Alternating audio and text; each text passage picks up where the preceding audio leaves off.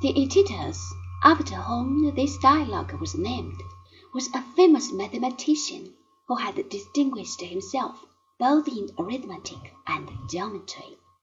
He invented a general method for working out quadratic surds and completed the theory of the regular solids.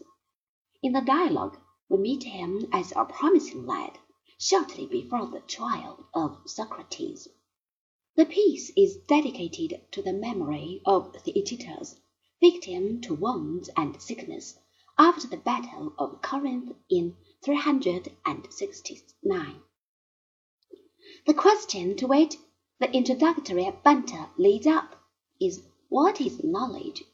The Theaetetus first makes the usual mistake of giving instances instead of a definition but quickly sees the error and proceeds to give a first definition. Knowledge, he says, is aesthesis. This is the general Greek term for perception of any kind. Our own word anaesthetic simply means a blotting out of perception. More particularly, we are here concerned with sense perception. The view that knowledge is sense perception is really the same as the formula of Protagoras that man is the measure of all things. In sense perception, things appear as they appear, so that we cannot go wrong. In the ensuing discussion, it becomes clear that the proposed definition of knowledge is not adequate.